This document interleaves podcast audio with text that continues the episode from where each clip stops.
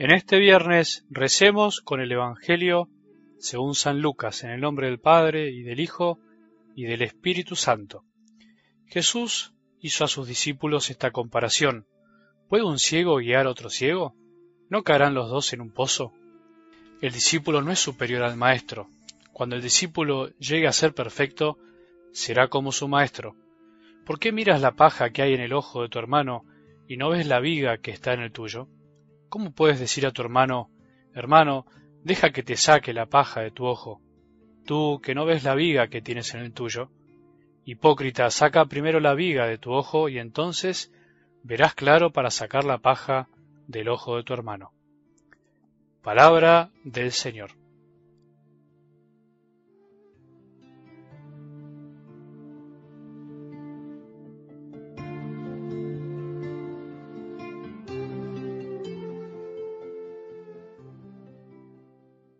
Solo el que es capaz de dejar todo por Jesús, tarde o temprano se convierte en un verdadero discípulo, porque será capaz de afrontar todo lo que el seguimiento implica. Ahora, lo difícil es entender y llevar a la vida esto de dejar todo, o como decía Jesús el domingo, renunciar a todo lo que posee. No se trata únicamente de bienes materiales, no es la cuestión. De hecho, te diría que si fuera solo por eso incluso sería mucho más fácil.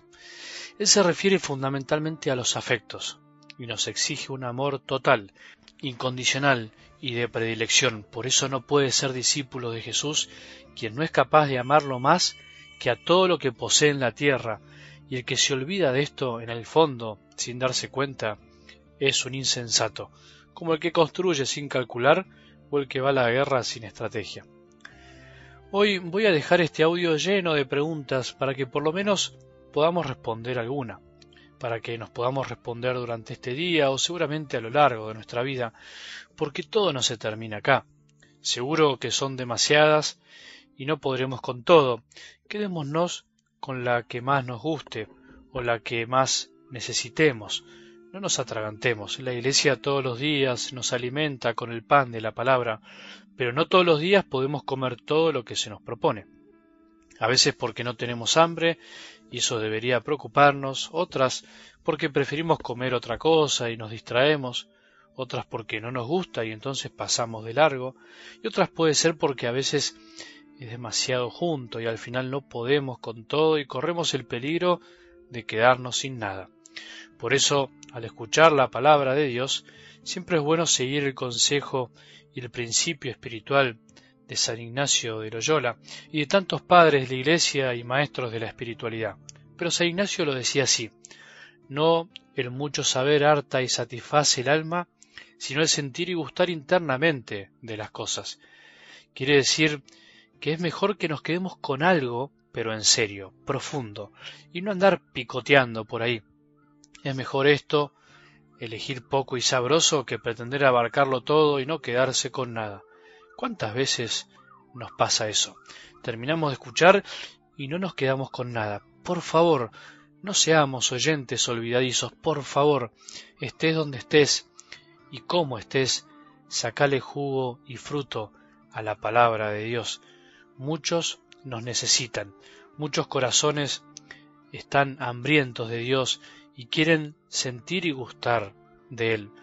Hagamos el intento hoy de enviarle a alguien más la palabra de Dios, a esa persona que pensás que no le gustará, que pensás que no lo necesita, pero no te animás a hacer intento, incluso decirle que lo enviaste sin querer queriendo, y seguro el Espíritu Santo te sorprenderá tocándole el corazón. Imaginemos si los miles que disfrutamos de la palabra de Dios hiciéramos hoy el esfuerzo de mandarle el audio a una persona más. ¿Te imaginas? Volvamos al sentir y gustar. Es necesario experimentar y saborear las cosas de Dios. Hace que no las olvidemos.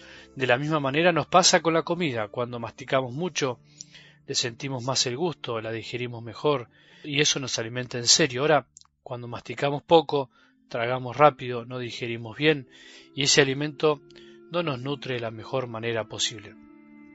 Vamos con algo del Evangelio de hoy y las preguntas para que las pensemos y meditemos. ¿Por qué a veces somos capaces de tomar el lugar que le corresponde a Dios y nos creemos con el derecho de juzgar? ¿Por qué juzgamos cuando en realidad el verdadero Maestro todavía no ha juzgado? Nos olvidamos que Jesús nos dice que seamos misericordiosos como el Padre nuestro es misericordioso, que hace llover sobre buenos y malos. Nos olvidamos que Jesús no vino al mundo para juzgarlo, sino para salvarlo. Y lo dice él mismo de sus propias palabras, que el que se condena, se condena a sí mismo, por sí mismo, que Jesús no quiere condenar a nadie, solo quiere salvar. Se condena en realidad el que se quiere condenar. Es posible que a veces seamos capaces de estar mirando el defecto o el pecado ajeno y no nos demos cuenta de todos nuestros pecados y defectos. ¿No será que nos queda por conocernos todavía mucho más? ¿Todavía pensamos que nos conocemos? ¿Todavía pensás que te conoces completamente? ¿No será que estamos a veces un poco ciegos y queremos guiar a los demás estando ciegos? ¿No será que todavía no tomamos conciencia de todo lo que Jesús nos perdonó y toda la paciencia que nos tiene día a día? Somos olvidadizos. ¿No será que nuestra ceguera espiritual no nos deja ver y por ver mal juzgamos mal? ¿No será más eficaz y edificante dedicarnos a sacar tantas vigas de nuestros ojos que no nos dejan ver? ¿Cómo pretender corregir si todavía no podemos con nosotros mismos? Bueno, ojalá que alguna de las palabras de Jesús de hoy, que alguna de estas preguntas nos ayuden a saber y a gustar internamente de las cosas de Dios, que nos quedemos meditando en este día mientras hacemos lo que tenemos que hacer o tomándonos un tiempo para encarar este día de la mejor manera. Que tengamos un buen día y que la bendición de Dios, que es Padre misericordioso, Hijo y Espíritu Santo, descienda sobre nuestros corazones y permanezca para siempre.